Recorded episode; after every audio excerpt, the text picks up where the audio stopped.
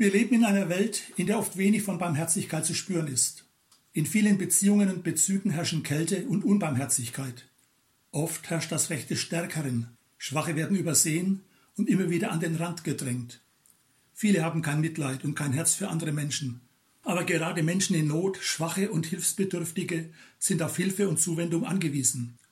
Barmherzigkeit ist der Schlüssel für ein gelingendes Miteinander im zwischenmenschlichen Bereich und in der Gesellschaft.